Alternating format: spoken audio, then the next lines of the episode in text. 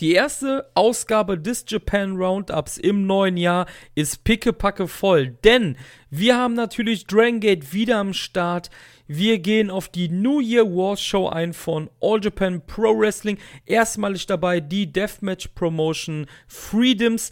Es gibt einiges an Big Japan Pro Wrestling diesmal zu besprechen. Und wir haben natürlich wie immer eine kleine Prise Zero One für euch dabei. Bleibt auf jeden Fall dran beim Japan Roundup Januar 21.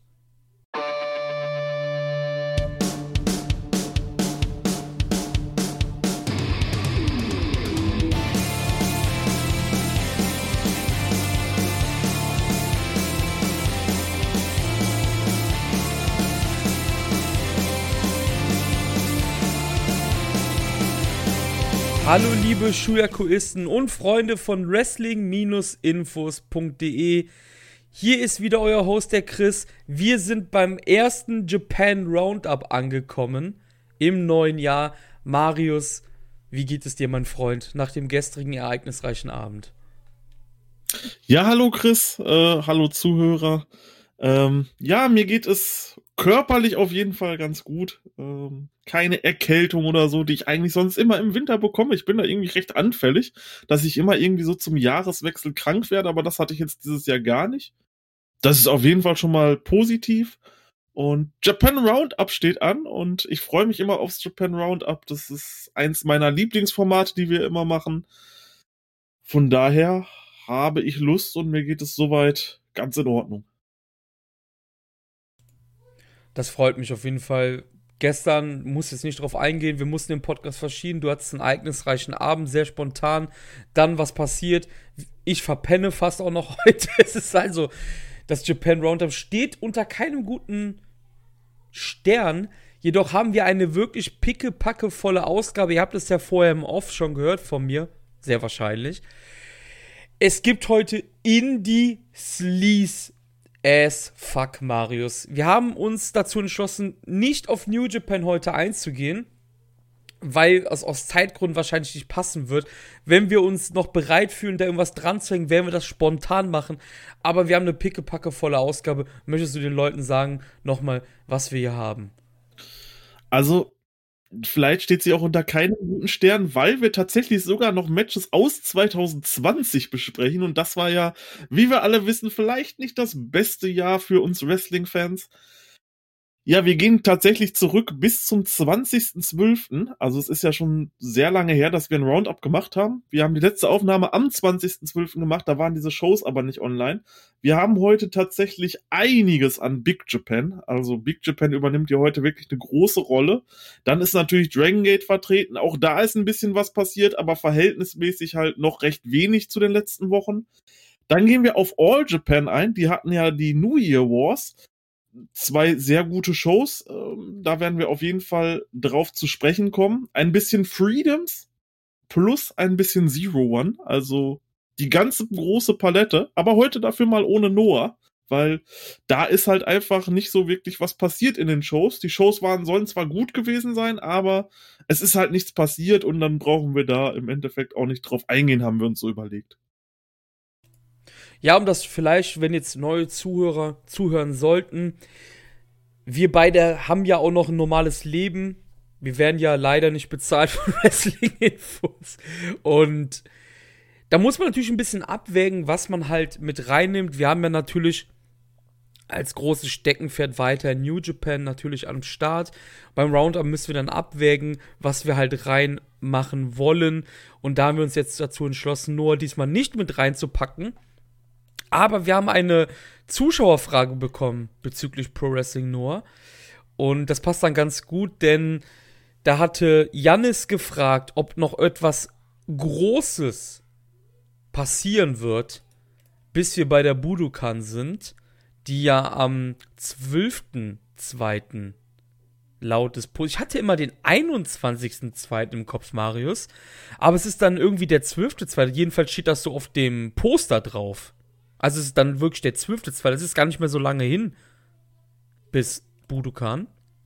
Und da wurde dann gefragt von Jannis noch, ob noch irgendwas Großes passieren wird. Kann man sagen, der Noah ist nämlich noch in in sechs Tagen in der äh, Ideon Arena Nummer 2, also nicht in der großen, wo New Japan meistens veranstaltet, sondern in der kleinen.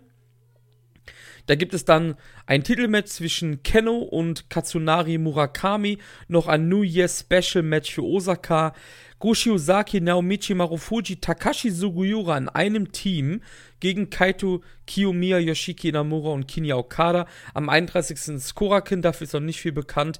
Und danach gibt es noch, ähm ja, danach ist schon Budokan, ja, anscheinend. Das geht eigentlich relativ schnell jetzt mit Budokan. Hoffen wir, dass überhaupt was stattfindet, Marius. Denn in Tokio ist das Coronavirus richtig am Rumwüten ja, hoffen wir, dass überhaupt Shows bei also weiterhin so stattfinden können. Vielleicht ohne Zuschauer wieder, was wahrscheinlich ein bisschen schlauer wäre, aber ja. Es das gab ist, auf jeden ja. Fall, wo du das gerade angesprochen hast, kann ich noch kurz drauf eingehen.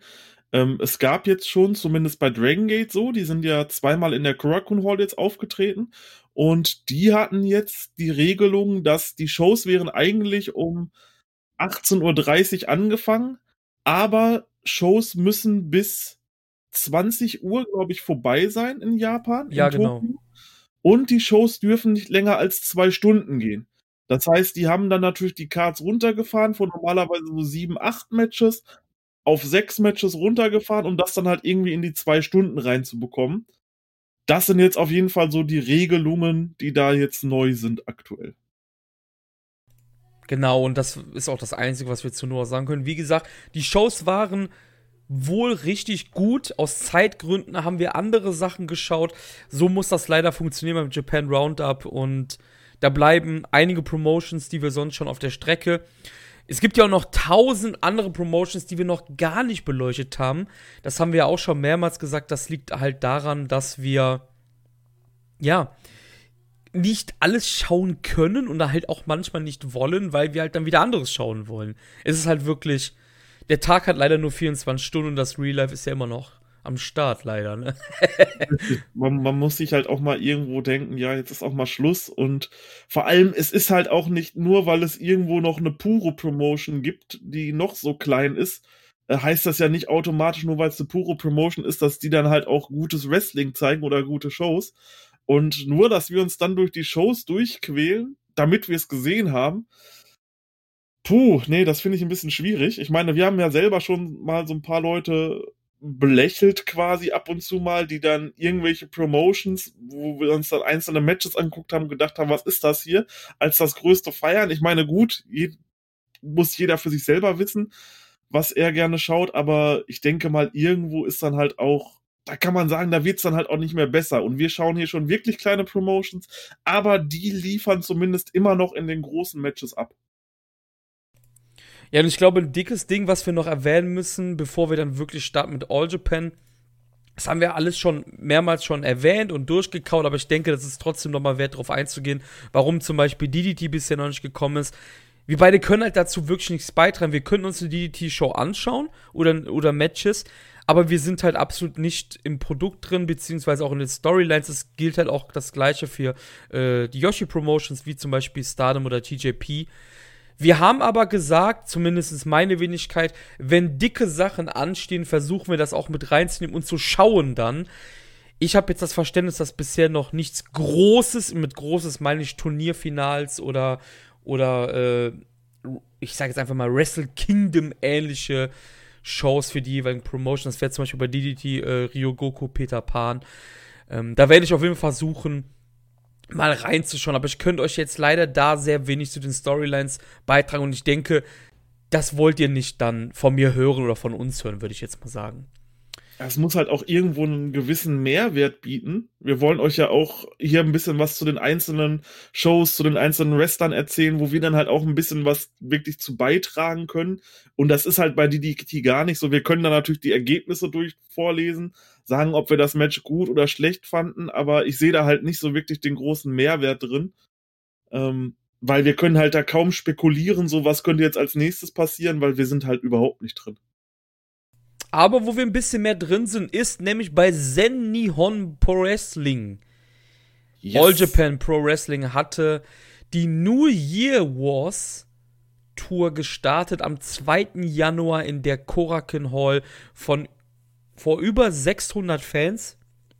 fast 700 Fans, 670 Fans, um genau zu sein. Wir haben einige der Matches geschaut in der Undercard, traditionell weniger geschaut, auch aus Zeitgründen. Du hast mehr geschaut als ich diesmal, also du hast allgemein mehr geschaut als ich, habe ich das Gefühl gehabt, aber ist auch mal schön, auf jeden Fall, dass du dich da sogar mal mehr reingekniet hast diesmal und mehr Bock hattest. Das ist ja auch immer so eine Boxsache natürlich, ne? Und halt auch wieder die Zeit. Mhm. Richtig, ja. Gehen wir die Card mal durch. Im ersten Match gab es Izanagi und Shigehiro Iri, also Purple Haze, besiegten hier Atsuki Aoyagi und Rising Hayato. Zweites Match auf dieser Card war Yoshitatsu und Ryuji Hijaka äh, und Takayuki Ueki und Shikara Ueki übrigens, ein ehemaliger Big Japan-Mann, der jetzt Freelancer gegangen ist und dadurch halt auch hier auftreten wird, besiegten Takao Omori, Blackman Sure, Osamu Nishimura und Ryuki Honda. Koji Doi und Kumarashi, also die Enfant Terribles, besiegten hier Hikaru Sato und Dentamura Evolution. Wieder Enfant Terribles, Shotaro Ashino, Hokuto Omori und Yusuke Kodama besiegten Jake Lee, Tajiri und Francesco Akira. Eine New Year Battle Royale wurde vom Bodyguard gewonnen, Marius. Ich lese jetzt nicht alle Teilnehmer vor, es waren alle da, die da waren wahrscheinlich. Genau. Ähm, Sechstes Match, das habe ich nicht gesehen, aber du, du bist so ein kleiner, ich sag jetzt mal wirklich kleiner Astronauts Marks geworden mittlerweile. Takuya Nomura von Big Japan und Fuminora Abe vom Pro Wrestling Basara zusammen, die Astronauts, besiegten hier Koji Iwamoto und Hi Ikuto Hidaka. Nach dem Onryo-Klatsch von Abe gegen Iwamoto und wer aufgepasst hat bei All Japan weiß, Abe hat den Champion gepinnt, den Junior Heavyweight Champion. Richtig, das war auf jeden Fall ein, ein sehr, sehr starkes Match. Äh, mir hat's echt gut, äh, jetzt echt gut gefallen. Generell, ich kann, ich kann nichts Schlechtes über Astronauts sagen. Also jedes Mal in diesem Match, ich glaube, wir haben jetzt in diesem Roundup drei Matches von Astronauts drin. Und tatsächlich hatte jedes Match abgeliefert. Also die sind wirklich ein absolut starkes Tag-Team. Auch hier habe ich für das Match wieder 3-7-5 gegeben. Ich fand das wirklich gut. Ja, was soll ich sagen? Also Astronauts, die könnten dieses Jahr, also wenn die das so durchziehen, wären die definitiv jemand, wo man sagen könnte, das hat Potenzial zum Tag Team of the Year. Natürlich ist das noch relativ früh zu sagen im Januar, aber wenn die so weitermachen, wie die bislang wrestelt aktuell, also holy shit, schaut euch Astronauts Matches an. Das ist absolut großartig. Vor allem finde ich, dass die gerade diesen kleineren Promotions extrem helfen, weil die halt einfach einen wirklich spektakulären Stil auch drauf haben und wirklich gute Matches wresteln können.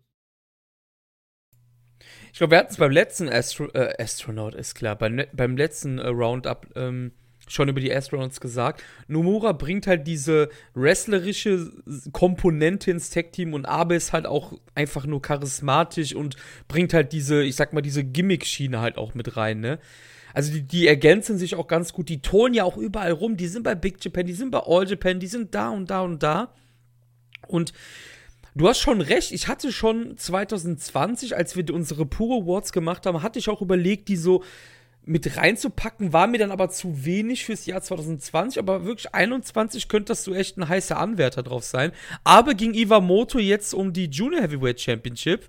Das findet am 24.01. statt, also noch diesen Monat, Marius.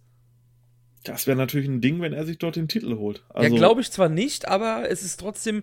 Es ist im Bereich des Möglichen, würde ich sagen. Ich, also. Ja, ich glaube nicht. Also ich glaube, dass Iwamoto so eine jetzt so endlich seine, seine, ja, dicke Regentschaft bekommt. Aber ich freue mich drauf. Aber gegen Iwamoto kann echt gut werden. Wo du das gerade mit der dicken Regentschaft sagst, also wenn wir gleich bei Big Japan sind, da dachte ich auch, jetzt kommt die dicke Regentschaft und dann wurden wir alle eines Besseren belehrt. Aber darauf sprechen wir, kommen wir gleich zu sprechen. Nächstes Match, da haben wir uns so drauf gefreut, das sogenannte New Year Special Singles Match. Masato Tanaka von Zero One besiegt Zeus mit dem Sliding D.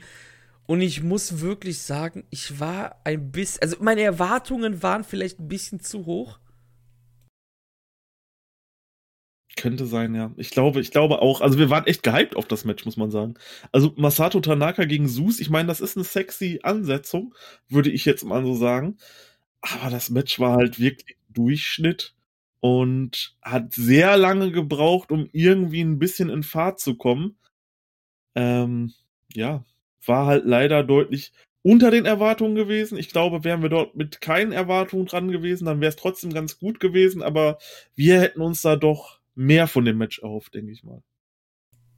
Ja, ich glaube, dass halt einfach wir haben da 'n bisschen zu zu viel erwartet, weil wir beide sind ja auch relativ ja, relativ mit Zeus verbunden, sage ich jetzt mal. Also, wir mögen beide Zeus relativ gerne. Wir mögen Tanaka und gerade auch mit der Aufbearbeitung unserer Never-Serie, die übrigens in diesem Monat weitergeht, Leute, mit dem Jahr 2014, haben wir noch mal so 'n bisschen so so ja, das Zungenschnalzen bekommen bei Tanaka und das war, glaube ich, 'n bisschen ich muss sagen, das Match selber war wirklich gut. Es war ein richtig solides Match zwischen 2 Leuten, die wissen, was sie tun. Finish war nicht so gut, fand ich, kam typisch Sliding D wieder out of nowhere, aber ich hätte dem Ganzen trotzdem so zwischen d 3,25, 3,5 Sterne gegeben, wenn es jetzt nach Sternen gehen müsste. Also, es war für mich trotzdem 'n grundsolides Match, absolut nicht schlecht. Wenn ihr Zeit habt, 10 Minuten geht das Match, schaut es euch an. Ich sage mal so, wenn die beiden irgendwie 'ne Rivalität aufbauen man weiß ja nicht, wie Tanaka seine Bookings für All Japan weiter in der Zukunft sein werden, hätte ich da trotzdem Bock drauf, muss ich sagen. Ja, ich war natürlich 'n bisschen überrascht. Also, erst mal bei der Sternewertung bin ich auch komplett bei dir. Ich würde auch sagen, irgendwo so was in diesem Bereich wird es sein. Ähm, ich war natürlich auch erst mal überrascht, dass Tanaka Zeus besiegt. Wenn man jetzt allerdings vielleicht so 'n bisschen auf die Ergebnisse vom Vorabend sich die mal anschaut, was einen Tag vorher halt bei Zero One passiert ist, könnte das schon irgendwo Sinn machen. Und, ähm, vielleicht sehen wir ja trotzdem irgendwann noch mal 'ne Weiterführung dieser Fehde, vielleicht ja auch irgendwo im Rahmen vielleicht von Zero One, keine Ahnung, kann ja auch passieren. Ähm, ich möchte auf jeden Fall von den beiden mehr sehen. Ich möchte gerne sehen, was die beiden noch miteinander machen können, weil ich glaube, da war halt noch lange nicht Ende der Fahnenstange zwischen den beiden und die haben da noch deutlich mehr Potenzial und können das dann hoffentlich irgendwann mal, ja, abrufen gegeneinander. Main Event an diesem Abend. All Japan World Tag Team Championship Kento Miyahara und Yuma Aoyagi besiegen hier endlich die Violent Giants nach 26 Minuten und 26 Sekunden durch Referee Stoppage, als Suwama im Endgame von Aoyagi komplett, ja, der ist komplett weg vom Fenster, der ist bewusstlos. Der Titel wechselt hier. Die Violent Giants müssen sich demnach auflösen und das ist halt wirklich eigentlich, wir haben so viel ge, ja, draufgehauen auf die Violent Giants, aber sie, es ist so, es ist wirklich eine, so, ja, wie soll ich sagen? Es ist wirklich trotzdem eine, eine schlimme Sache irgendwie, weil die Violent Giants ja trotzdem, jetzt ist man halt ein bisschen wehleidig natürlich, ne? Aber die Violent Giants sind ja kein schlechtes Tag-Team gewesen. Sie haben uns halt nur in den letzten Monaten komplett zur Weißglut gebracht, weil sie halt All Japan regiert haben mit 50 Jahren gefühlt. Fast genau ein Jahr oder so genau ein Jahr, 365 Tage nach dem Titelgewinn, ähm, damals im Jahr 2020, verlieren die Giants die Titel an Kento und Yuma. Ja, was soll ich sagen? Also, definitiv das beste Match von den beiden New Year Wars Tagen. Ähm, ich fand das extrem stark. Grade diese Endphase, so die letzten 5, 6, 7 Minuten waren der absolute Wahnsinn. Also, was dort für eine Dramatik in dem Match war unglaublich. Aoyagi gegen Suwama, natürlich hatten die beiden ein paar mehr Interaktionen, auch wegen dem Titelmatch, was es dann am nächsten Tag gab. Aber was die beiden dort die letzten Minuten gemacht haben, oder auch alle 4 im Endeffekt, war einfach absolut großartiges Wrestling. Und ich war am Ende tatsächlich so weit und habe diesem Match hier 4,5 Sterne gegeben. Ich war baff nach diesem Match. Ich war komplett baff. Das war ein so gutes Tag-Team-Match. Ja, was soll ich sagen? Also, ich freue mich auf jeden Fall jetzt auf die Regentschaft von Kento Miyahara und Yuma Aoyagi. Ist auf jeden Fall cool, dass Kento hier vielleicht noch 'n bisschen aus diesem Title Picture wieder rausgehalten wird und jetzt erst mal so 'n bisschen um die Tag Team Title hier antreten kann und natürlich auch hier diesen Tag Team Title wieder ein bisschen pushen kann. Schaut euch dieses Match auf jeden Fall an. Das war wirklich großartiges Tag Team Wrestling. Auf jeden Fall. Ich glaube, die Wertung bei uns ist ein bisschen umgedreht. Ich fand das ähm, Singles-Match der beiden ein bisschen cooler, aber das fand ich auch absolut grandioses Tag-Team-Match. Also da haben sie, sie haben wirklich bei diesen beiden Tagen in den Hauptkämpfen wirklich, wirklich abgeliefert, All Japan. Das muss man einfach erwähnen. Suwama ist zu Beginn sehr dominant gegen Yuma. Es gibt coole Interaktionen von Kento gegen Shuji. Die beiden fallen natürlich total ab hier so, ne? Man vergisst das halt, weil Yuma und Suwama, die bringen halt wirklich ein Brett drauf. Das waren halt die Stars des Matches, Yuma und Suwama. Der Fokus lag natürlich auf den beiden, ist klar, du hast es gerade erwähnt. Am nächsten Tag gab es nämlich das Triple Crown Match. Aber auch Kento und Shuji hatten sehr coole Aktionen. Yuma kämpft sich wirklich gegen die Giants durch. Er ist hier der krasse Underdog, hat coole Nearfalls an Suwama. Die Giants drehen dann aber den Spieß um. Es gibt denen ihre Superplex Powerbomb Kombination an Yuma. Kento rettet ihn noch, wird dann aber von Chuji mit dem Thunder Fire Driver auf dem Apron komplett aus dem Match genommen. Das war so krass einfach, wie Kento einfach komplett weg ist. Yuma kämpft alleine, kommt aus diversen Suplessen raus von Suwama aus dem Backdrop von Suwama dreht er sich raus in so eine Art Necklock und dreht sich dann zum Endgame und Suwama geht tatsächlich bewusstlos im Endgame. Wir haben neue Tag Team Champions und ich muss sagen, nach beiden Tagen, ich muss das aber jetzt vorwegnehmen, Yuma Aoyagi ist an diesem Wochenende zu einem Star bei All Japan geworden. Hundertprozentig. Also, was, was der gezeigt hat in diesen Matches, wie gesagt, diese Dramatik in beiden Matches, das ist ein absoluter Big-Time-Wrestler und ich würde ihn, ich würde ihn halt auf jeden Fall gerne öfter mal in diesen Main-Spots sehen, auf jeden Fall auf den Cards, weil ja, ich glaube, der tut dem All Japan Produkt auch wirklich sehr gut. Was der in diesen Matches gezeigt hat, war wirklich absolut großartig. Ist auf jeden Fall der beste Yuma, den es jemals gab aktuell. Also der hat jetzt, glaube ich, gerade verstanden, wie der Hase laufen muss, einfach, weißt du? Mhm. Also ich glaube, jetzt ist, jetzt ist der Groschen gefallen wirklich bei ihm und ich denke, das Wochenende hat gezeigt, dass man auch auf ihn bauen kann in solchen Spots. Wird er irgendwann mal Champion? Weiß ich nicht, aber ich kann auf jeden Fall sagen, er hat diese Spots zumindest als Challenger äh, verdient, auf jeden Fall. Das muss man einfach so sagen. Danach haben ähm, Daisuke Sekimoto und Abdullah Kobayashi die beiden gechallenged, weil es gab ja am Tag 1 der Real World Tag League das Match zwischen ähm, Yuma und Kento und den Big Japan-Leuten, was die Big Japan-Leute gewonnen haben. Das ist eine erste coole Verteidigung für Kento und Yuma, kann man schon mal sagen. Das werden sie nicht verlieren. Ich denke auch. Ich denke auch, dass es halt dass das Match, ich weiß nicht, ich, ich freue mich jetzt nicht so besonders darauf, aber es wird bestimmt trotzdem lustig und wir werden darüber berichten. Vielleicht, ich gehe diesmal mit ein bisschen weniger Erwartung dran und vielleicht überrascht es mich ja dann doch sehr positiv. Zweiter Tag der New Year Wars, wieder in der Korakuen Hall. Bodyguard und Francesco Akira, was eine Kombination. Besiegen Ryuki Honda und Alejandro. Shigehiro Iri und Utamaro Purple Haze besiegen hier Takao Omori und Blackman Sore. Jake Lee, Koji Wamoto und Tajiri besiegen Shuji Shikawa, Hikaru Sato und Dan Tamura von Evolution.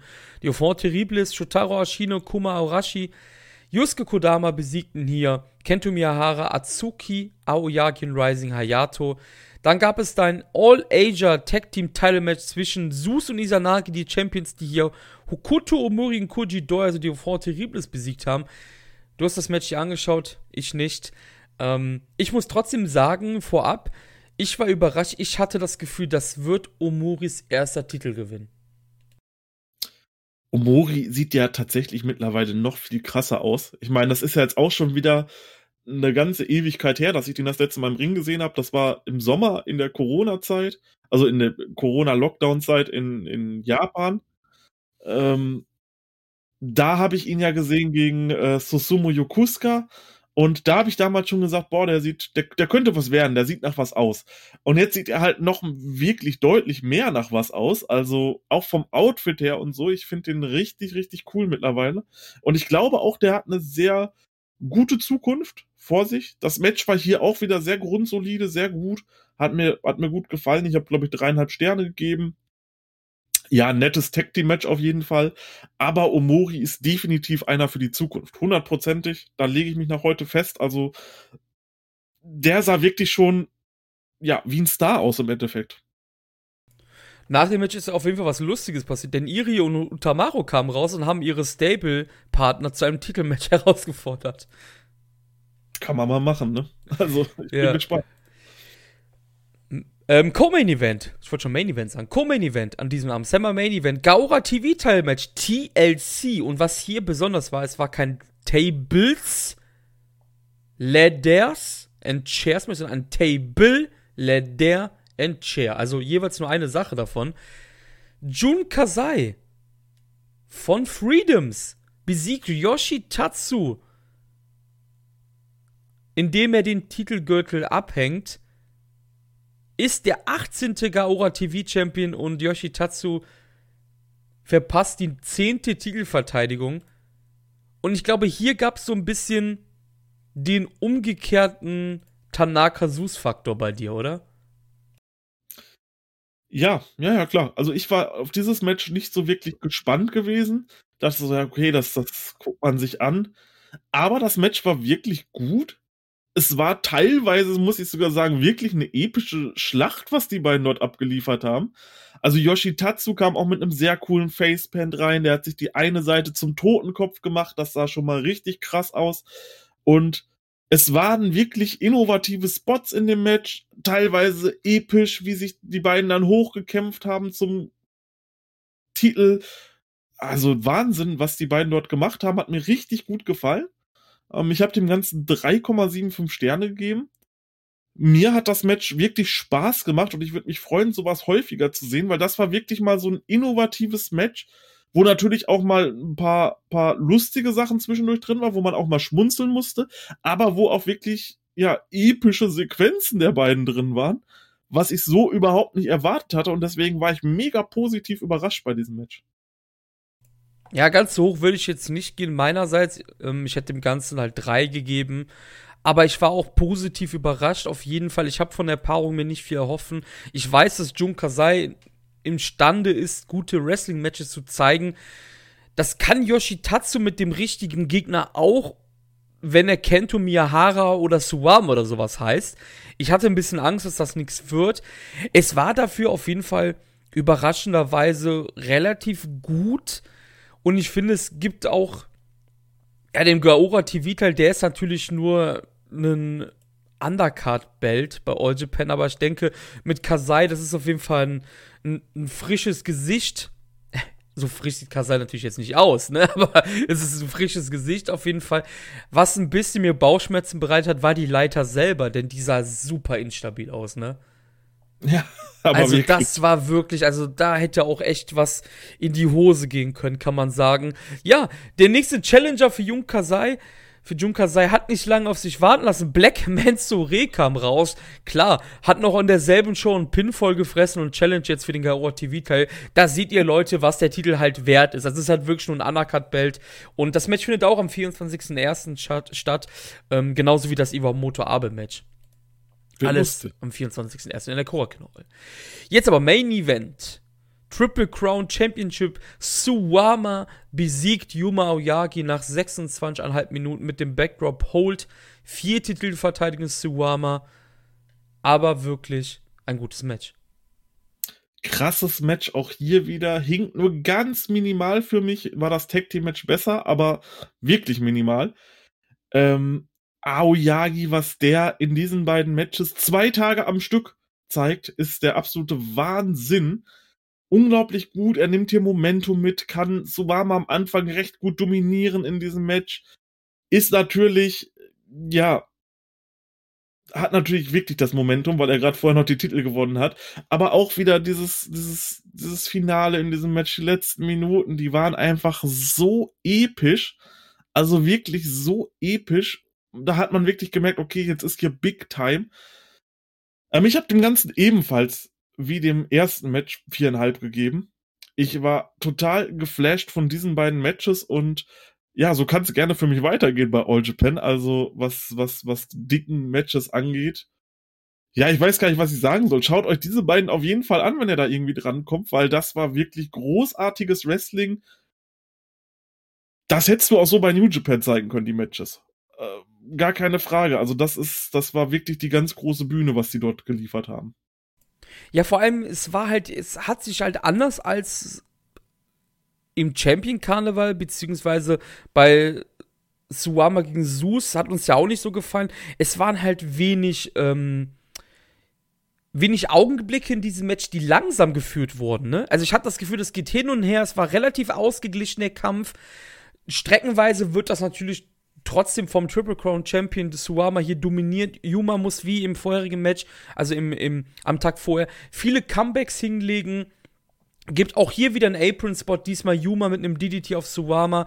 Aber Yuma hat für Suwama richtig krass gebammt. Wirklich von links nach rechts ging es. Und ich hatte einfach das Gefühl, da hier, beide hatten hier die Working Boots an. Also beide hatten ihre Arbeitsstiefel an, sind hier richtig all out gegangen einfach. Und ich muss sagen, mir hat es ein bisschen besser gefallen als das Tag Team Match. Ich habe dem Ganzen hier wirklich viereinhalb Sterne gegeben. Ähm, ich habe privat mir wieder so eine, so eine, so eine Excel-Tabelle gemacht. Die hatte ich bei 2020 auch, um am Ende auch wieder bei, bei Awards oder so. Oder jetzt auch, ich wurde eingeladen bei Voices of Wrestling mitzumachen bei der Match of the Year Liste und da muss man natürlich ein bisschen ja Vorarbeit leisten. deshalb habe ich schon wieder so eine Liste angelegt, um halt die Matches nachzuvollziehen, weil du weißt es ja selber, wir haben es ja bei den Shuyaku Puro Awards gesehen. Man vergisst halt manchmal die Matches, die am Anfang Januar waren. Man vergisst die nicht manchmal, man vergisst die wahrscheinlich immer, ne? Oh, war das wirklich so gut? Und das muss einfach notiert werden. Viereinhalb Sterne für mich hier.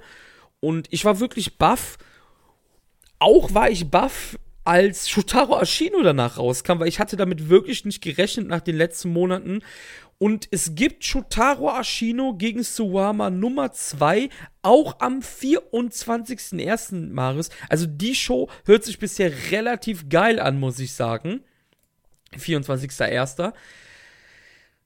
Was glaubst du, was passiert? Nimmt Ashino das Ding Suwama ab? Hm, das ist echt schwierig. Also mit Ashino hätte ich halt null gerechnet. Den hast du halt in der letzten Zeit so geburied im Endeffekt. Ähm, was wir auch schon sagten, super schnell im Champion Karneval ähm, rausgeflogen und so weiter. Jetzt hm, kommt das Match wieder zustande. Ich meine, ich würde mich freuen. Das würde natürlich deutlich ähm, mehr Möglichkeiten auch in diesem Titelbereich zulassen, wenn Ashino jetzt hier den Titel gewinnt aber sehen tue ich es irgendwie noch nicht so wirklich. Ich bin da vielleicht noch ein bisschen pessimistisch, weil, ne, man, man hat es nun die letzte Zeit gesehen, dass auch ein gut aufgebauter Sus im Champion Karneval, der den Champion Karneval komplett zerstört hat, schafft es nicht, Suwama zu besiegen. Ähm, jetzt hier Aoyagi, der sich Bein ausreißt bei dem Match, schafft es nicht, Suwama zu besiegen. Ich sehe noch nicht ganz, dass Ashino das gewinnt. Wenn er es gewinnt, freue ich mich sehr. Ja, aber ich gehe noch nicht davon aus.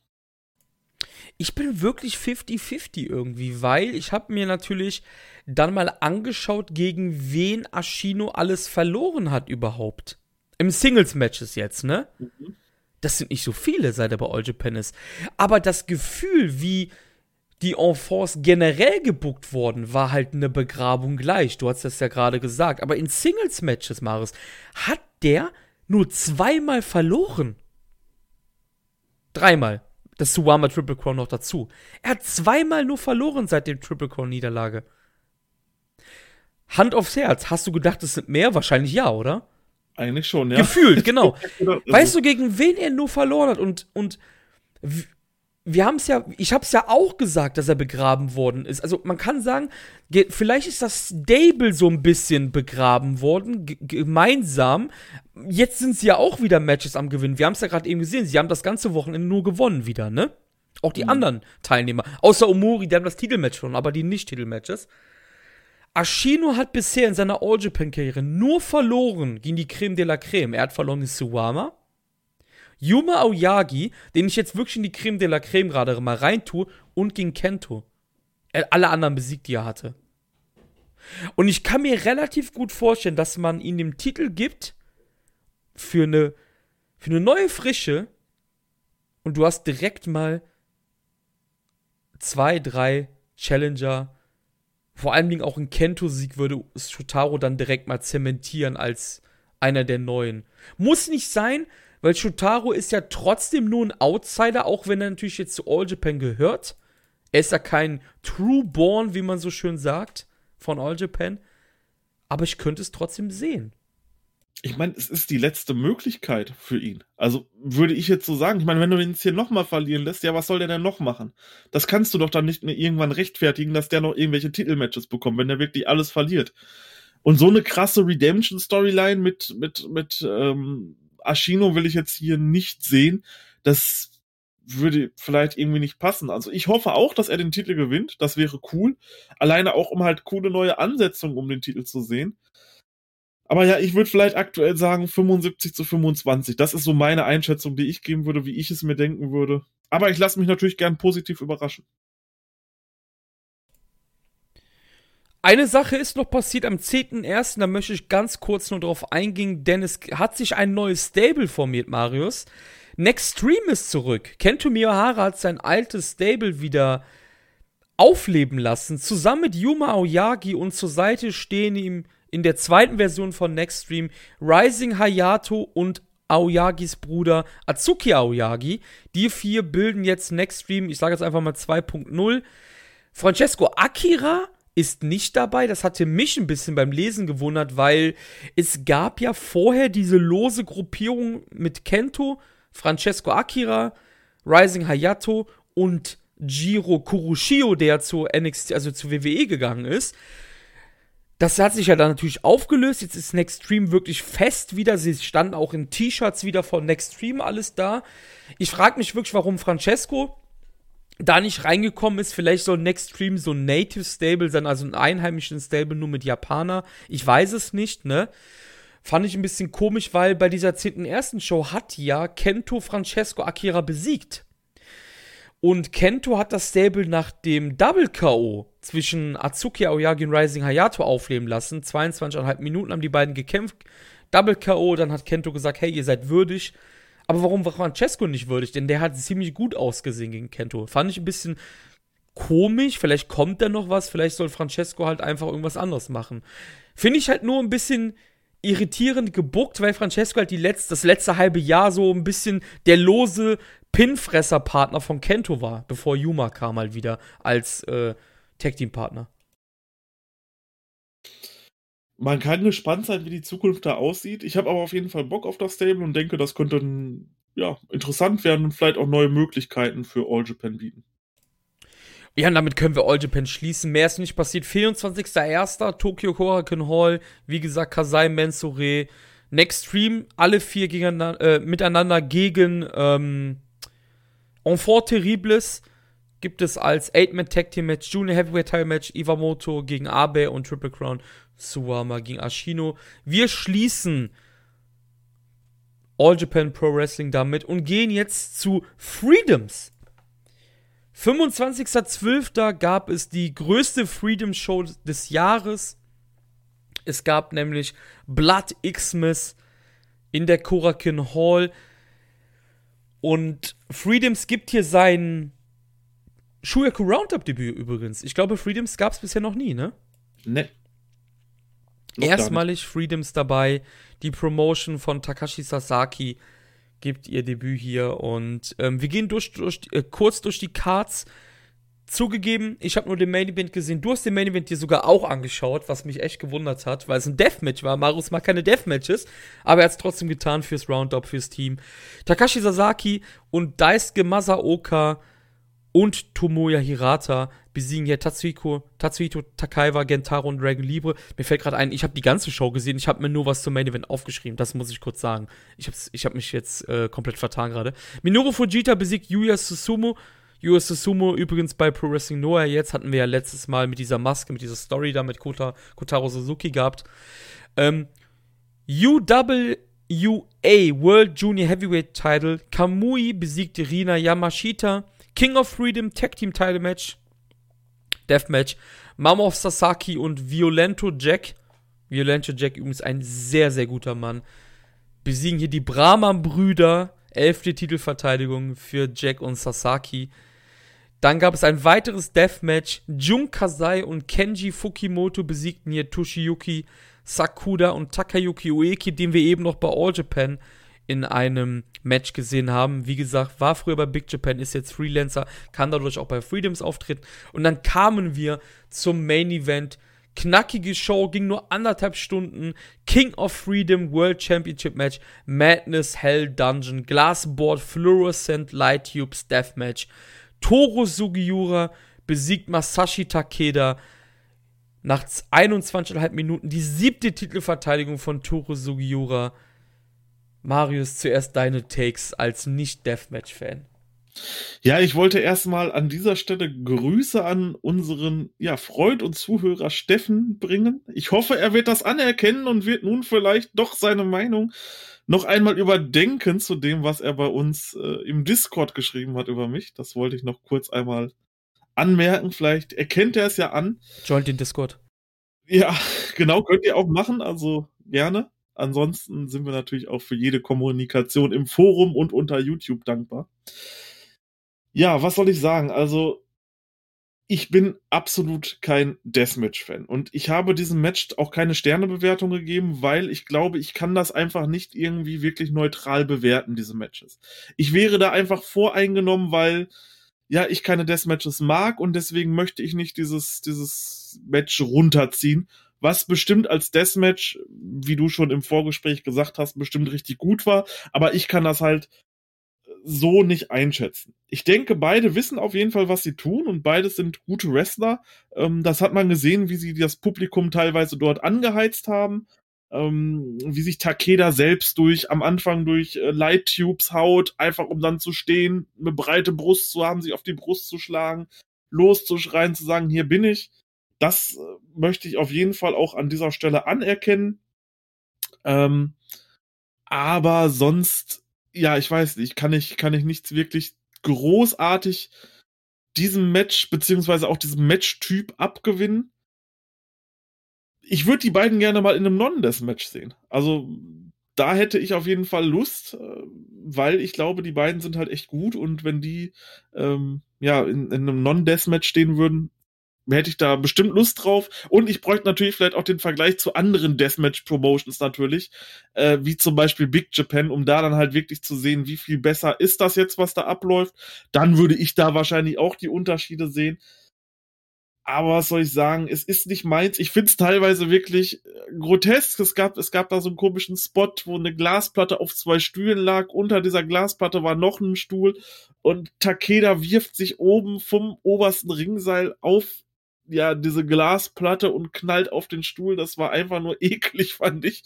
Also, äh, ich kann dem, ich kann dem echt nichts abgewinnen. Also, ähm, ja, aber trotzdem die beiden Respekt, wie die dort auch mit dem Publikum umgegangen sind und das Match geführt haben, das war schon gut. Ja, man kann auf jeden Fall sagen, um das vielleicht, also ich bin jetzt auch nicht der allergrößte Freedoms-Experte, man muss wirklich sagen, dass, du hast es ja gerade schon gesagt, unser Ehrenmitglied von Shuyaku, Steffen, ja, mich da so ein bisschen mit angesteckt hat, hey, schau dir das doch mal an. Freedoms ist aktuell wirklich in der, in der Main-Event-Szene relativ cool, weil ich mag halt Deathmatch, also ich bin jetzt kein Riesenfan mehr wie noch vor über zehn Jahren, aber er sagt halt, ja, schau dir doch hier mal Sugiura gegen Jun Kasai, das gab es im Sommer an und es war ein absolut grandioses Match halt einfach und ähm, dann habe ich mir gedacht, hey, jetzt ist dieses dicke Match, man hat auf Takeda gegen Sugiura ähm, darauf hingearbeitet. Das ist das Match, was du bookst bei deiner größten Show des Jahres. Das haben sie getan. Es ist ein Rematch auch. Ich bin ehrlich, als Non-Freedoms-Experte, ich dachte halt, dass Takeda hier Sugiura besiegen wird. Aber Sugiura ist halt wirklich aktuell so ein bisschen der, der Goat. Ähm, Im Deathmatch-Bereich in Japan kann man vielleicht sagen. Und Takeda, ne, sagen wir anders. Sugiura ist aktuell vielleicht der beste Deathmatch-Wrestler in Japan, aber Takeda ist so der GOAT all-time aktuell.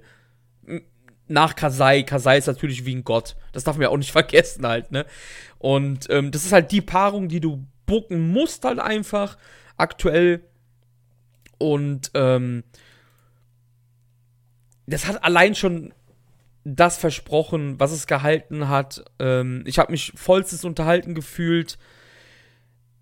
Absolut zwei gute Wrestler, zwei großartige Wrestler, die die ultra-violent-Elemente halt auch einfach um ihr Wrestling packen. Es ist halt nicht umgekehrt wie in den Vereinigten Staaten, wo sich halt, ich möchte jetzt keinem Deathmatch-Wrestler, der nicht auf diese Beschreibung passt, zu nahe treten aus den Vereinigten Staaten, aber es ist halt nicht wie in den Staaten, wo zwei Fettsäcke sich halt einfach den Plunder um die Ohren hauen, ne? Also du merkst halt schon, das sind halt Leute, die können wresteln und die haben dann erst Deathmatches gemacht und das merkt man halt beiden an. Und ähm, ja, von Sugiura aus dem Kopf kann ich jetzt nicht sagen, was man schauen sollte. Non-Deathmatch, da habe ich, glaube ich, vielleicht sogar gar nichts gesehen. Aber Takeda ist ja auch einige Mal in den letzten Jahren bei All Japan aufgetreten. Da war er zum Beispiel 2018 in der Junior Tech Battle of Glory dabei, in dem ähm, Junior Tech Turnier von All Japan. Da ist er zusammen mit Atsushi Maruyama geteamt. Das ist der heutige Isanagi übrigens. Da kann man auf jeden Fall reinschauen. Takeda kann auf jeden Fall gut wresteln. Und ja, ich hab, fand, das Match hatte eine, eine gute Dynamik. Es war brutal. Also das, was halt auch die Freedoms-Fans hier erwartet haben. Ich möchte jetzt gar nicht sagen Standard Deathmatch, weil die Latte hängt halt bei den beiden hoch. Ziemlich krass fand ich zum Beispiel den Spot mit den Ranggitter die halt die Lighttubes so gehalten haben. Und es gab halt einfach eine, eine Powerbomb von Toro äh, durch die. Ah, ja, das war ja. extrem. Und das, das Ende war ziemlich cool gemacht. Ähm, mit den Elbows. Also Toro beendet seine Match halt mit so einem Elbow halt, ne? Und ähm, hängt halt dann die Tubes, die Light Tubes an den Körper halt vom, vom Gegner und Takeda kontert dann einfach in Dragon Suplex, hält dann die Light Tubes an den Nacken von Toro und ähm, suplext ihn halt auf den Nacken. Das Cover gibt es zwei. Danach gibt es dann die Elbows mit dem Tubes von Takeda. Kurz danach gibt es die von Sugiura. Takeda kickt aber aus. Da hat man auch gemerkt, die Zuschauer sind unfassbar drin in diesem Match. Für Covid-Verhältnisse müssen wir immer noch dazu sagen, natürlich. Danach gibt es diesen Elbow von Tore Sugiura ohne Elbows, danach wieder mit und der geht durch bis drei und die siebte Titelverteidigung in einem wirklich, wirklich guten Deathmatch. Für mich sogar, der in den letzten Monaten halt außer dieses Sugiuras Kasai-Match nicht viel Freedoms gesehen hat. Ähm, das beste Freedoms-Match, was ich gesehen habe im Jahr 2020. Da geht er einfach ein verrückter Typ und der sich halt auch gerne verletzt und Sugiura bestraft es halt am Ende einfach mit dem Sieg.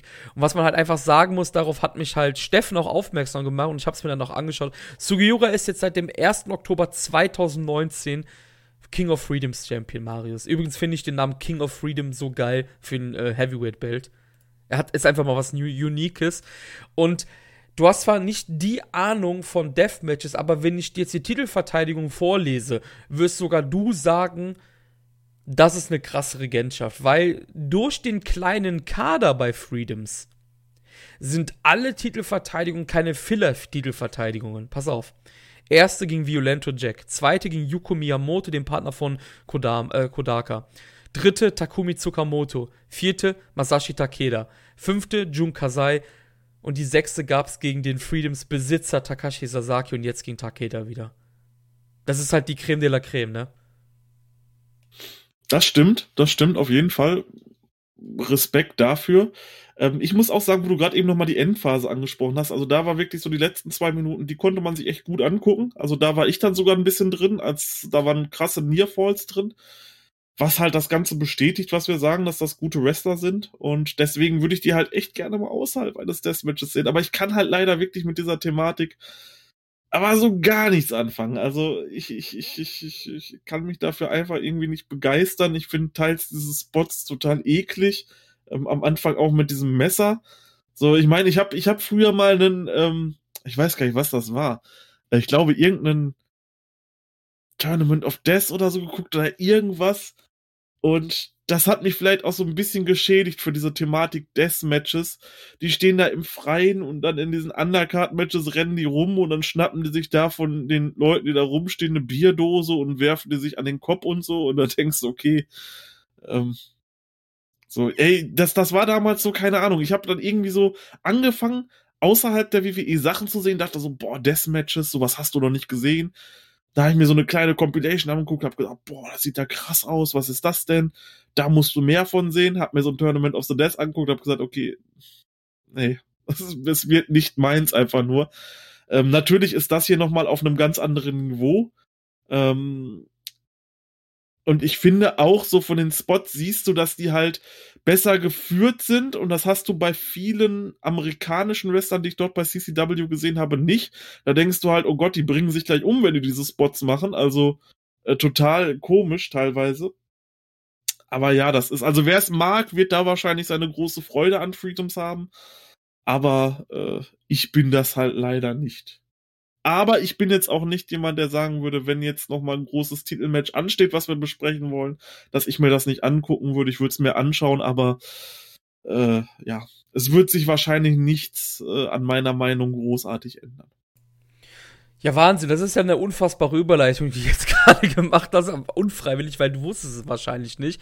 Am 2.1. gab es ein, eine Show Happy New Freedom in der Shinkeeper, im Shinkeeper First Ring und da gab es halt so ein, so ein Day One Tournament, wer halt der äh, neue Challenger wird für Toru Sugiura und das Ganze hat äh, Toshiyuki Sakura gewonnen, der damit am 9.2. in der Korakuen Hall bei Go Beyond the Limit of Toru Sugiura treffen wird. Sakura ist ein Bruder im Geiste von mir und Steffen, der ist nur 1,55 groß.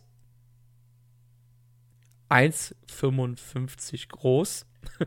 so klein bin ich noch nicht und ich bin schon relativ klein. Und ein ehemaliger, beziehungsweise trainiert von Big Japan, ist dann aber auch Freelancer gegangen. Ich weiß jetzt gar nicht mehr wann. Ich glaube 2019 oder ich glaube 2019 oder 2020 sogar. Und ja, trifft jetzt auf Toru Sugiura. Ich bin sehr gespannt auf das Match, werde mir sehr wahrscheinlich anschauen, wenn es übertragen wird. Ich denke aber mal schon. Und äh, ja, damit können wir die erste Akte Freedoms auf jeden Fall schließen. Tja, machen wir das. Ja, gehen wir doch direkt weiter in den, ja, ich sage jetzt mal Deathmatch-Bereich, wo aber natürlich auch anderes Wrestling gezeigt wird, denn ähm, du hast jede Menge Big Japan gesehen und ich wusste das gar nicht. Und im Vorgespräch habe ich mir gedacht, holy shit, was geht bei dir ab? Ich hätte es nicht erwartet.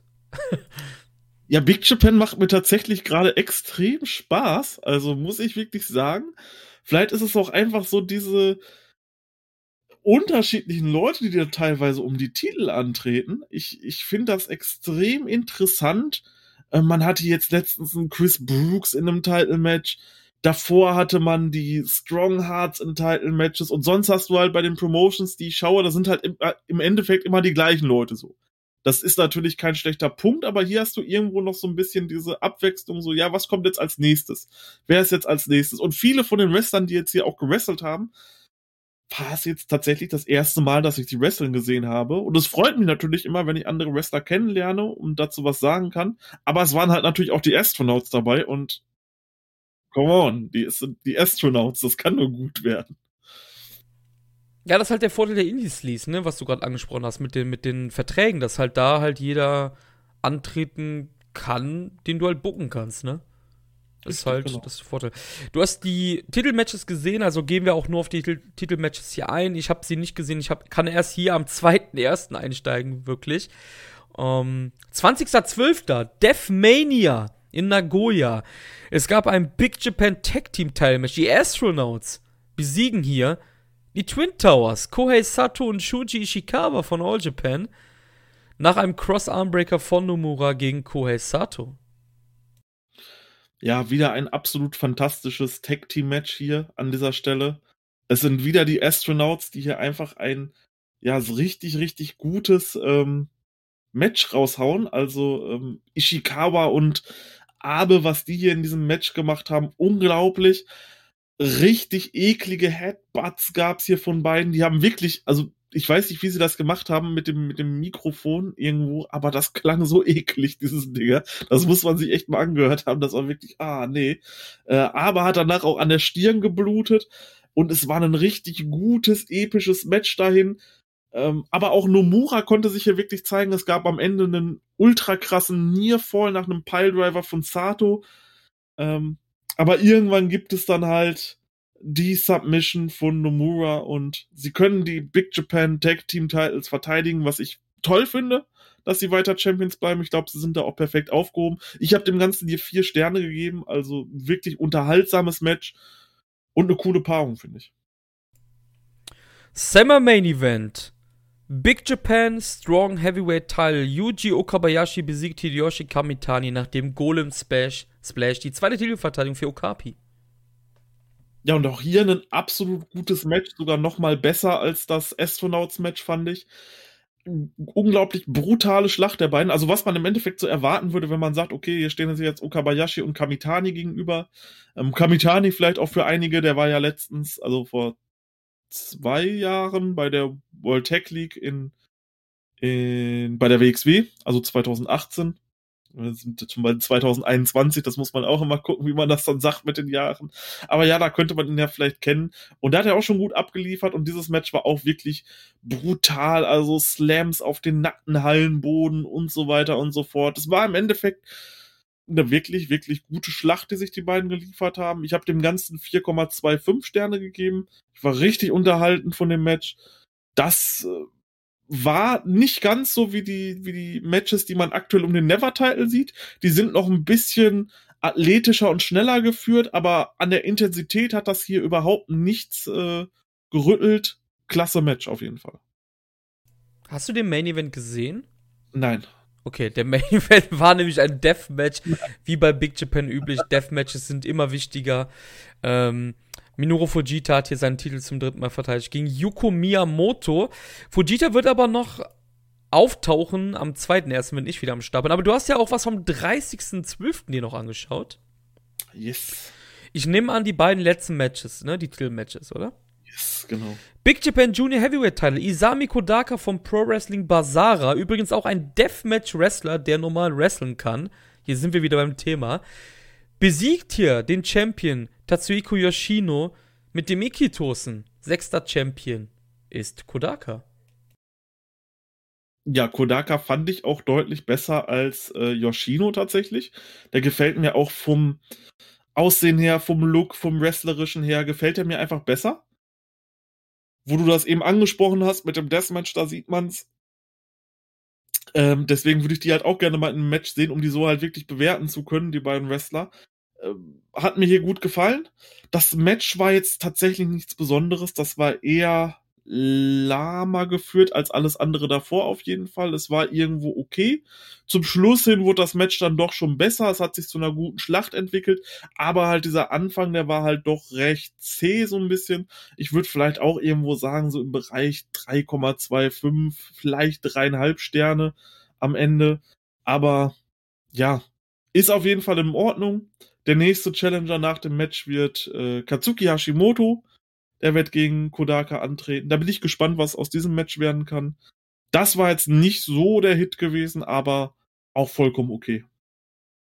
Ja, was man dazu sagen muss, das Match ist halt schon stattgefunden. Das Ganze war am 11.01. in der Korakenol. Ich sag das Ergebnis jetzt nicht, weil es vielleicht gibt es ja echt Leute, die sagen, hey, ich will jetzt Big Japan schauen, Alter, weißt du? Und ähm, das Match ist aber noch nicht veröffentlicht worden im Fernseher, also können wir uns auch noch nicht ähm, gesehen haben. Das wollte ich nur mal kurz erwähnen. Aber ja, Katsuki Hashimoto ist der nächste Challenger für Kodaka. Main Event. Astronauts haben ihren Titel nochmal verteidigt. Diesmal gegen eine Kombination von, ja, beides natürlich Freelancer, aber Brooks tritt in Japan eigentlich fast nur bei DDT an und Parker bei Big Japan. Also es war ein UK-Team halt und ähm, Nomura gewinnt hier das Match für sein Team nach dem Dragon Suplex Hold gegen Drew Parker. Und Drew Parker übrigens auch ein Deathmatch-Wrestler eigentlich. Wie fandst du Drew Parker hier? Ich fand Drew Parker cool in dem Match. Hat sehr gut mit äh, Chris Brooks harmoniert. Generell das Match war klasse wieder. ich weiß nicht, wie oft ich das noch sagen soll, aber Astronauts sind halt einfach unglaublich. Ähm, auch die Gegnervielfalt macht super Spaß, gerade dieser Big Japan Tag Team Title. Also richtig tolle Matches da drum.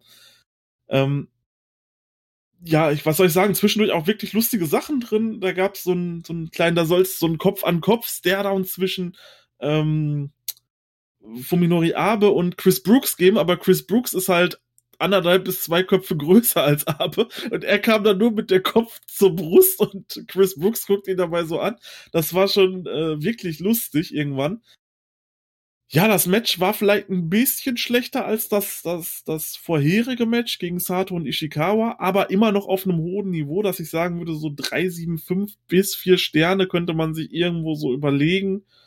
Ähm, weiß ich auch noch nicht genau, aber irgendwo so in diesem Bereich wird es ja auf jeden Fall landen. Definitiv noch eine weitere coole Titelverteidigung. Hat ähm, ja sehr Spaß gemacht. Und ich bin gespannt, wie es für die beiden weitergeht. Also Astronauts sind echt on fire aktuell man darf halt nicht vergessen, das sind halt äh, zwei grundverschiedene Gegnerteams. Ne? Also du, äh, mir persönlich jetzt nur vom Hören her würde wahrscheinlich das Twin Towers Match auch besser gefallen, weil ich halt diese Art zu wrestlen halt geiler finde als von Brooks und Parker zum Beispiel. Ne? Also glaube ich auch Geschmackssache, denke ich mal alles. Weil Brooks und Parker bringen ja eine ganz andere Komponente rein als Sato und äh, Ishikawa, ne? Richtig, das waren ja. zwei komplett äh, grundverschiedene Matches, während es halt wirklich gegen so Ishikawa zerstört Abe äh, war es hier halt so ein bisschen, hey, hier kommen so ein paar ähm, teilweise auch flippy Spots mit rein. Ähm, Chris Brooks hat da ein paar High-Flying-Aktionen gezeigt und sowas. Und das war halt so ein bisschen dynamischer, dieses Match. Das war so ein bisschen, es war nicht ganz wie gegen Stronghearts, das war halt noch wirklich mehr flippy. Aber es war, ja, eine Stufe darunter, würde ich sagen. Weißt du noch, als äh, es Leute gab, ich glaube, wir haben auch darüber spekuliert, dass Chris Brooks der Death Rider ist und dann kam John Moxley raus. Und jetzt ja. turnt, jetzt turnt Brooks bei, bei äh, Big Japan rum. Das ist grandios. Also, das ist mir tatsächlich auch durch den Kopf gegangen, als ich Chris Brooks da mal wieder gesehen habe. Es ist ja nun auch schon ein bisschen her. Er tritt ja auch nicht mehr bei der WXW auf. Er ist jetzt auch schon über ein Jahr lang in Japan und äh, wrestelt dort, oder seit 2019, glaube ich schon, ne?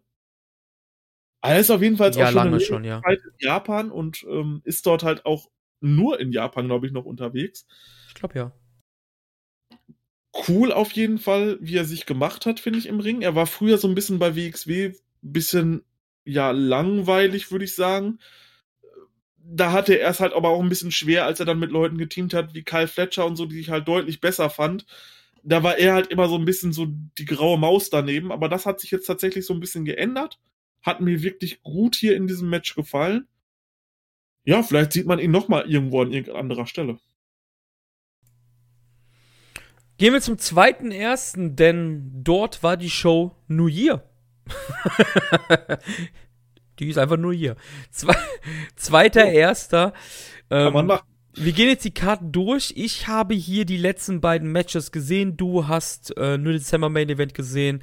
Ähm, Tatsuhiko Yoshino und Kota Sekifuda besiegen Katsuhiko Hashimoto, äh, Katsuki Hashimoto, sorry, und Kosuke Sato. Ryuichi Kawakami und Katsumi Kikuta besiegen Takuya Nomura und Yuya Aoki. Abdullah Kobayashi und Ryota Hama und Kuma Arashi Marius besiegen Daisuke Sekimoto, Daichi Hashimoto und Takuyo Kato.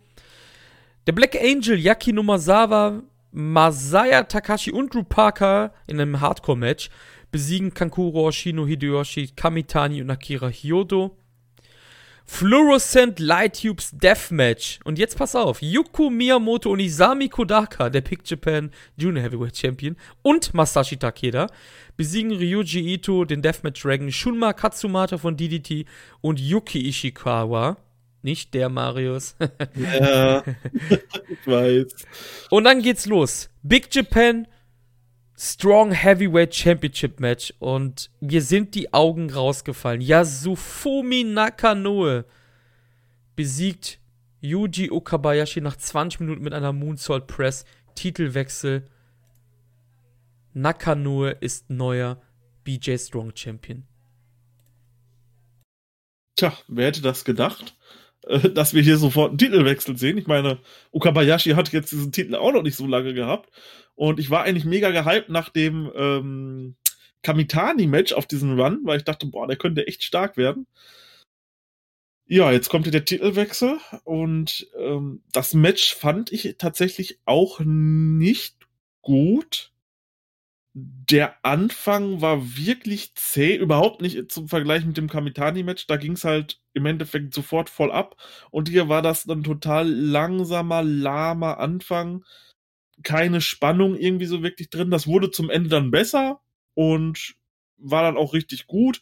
Da gab es dann halt auch dann mehrere Nearfalls auch von Okabayashi. Das war klasse, wo ich dann am Ende sagen würde, so dreieinhalb Sterne würde ich dem Ganzen geben. Aber mehr dann auch nicht, weil halt einfach dieser Anfang so ja, lahm im Endeffekt war. dass ich nicht wirklich reingekommen bin.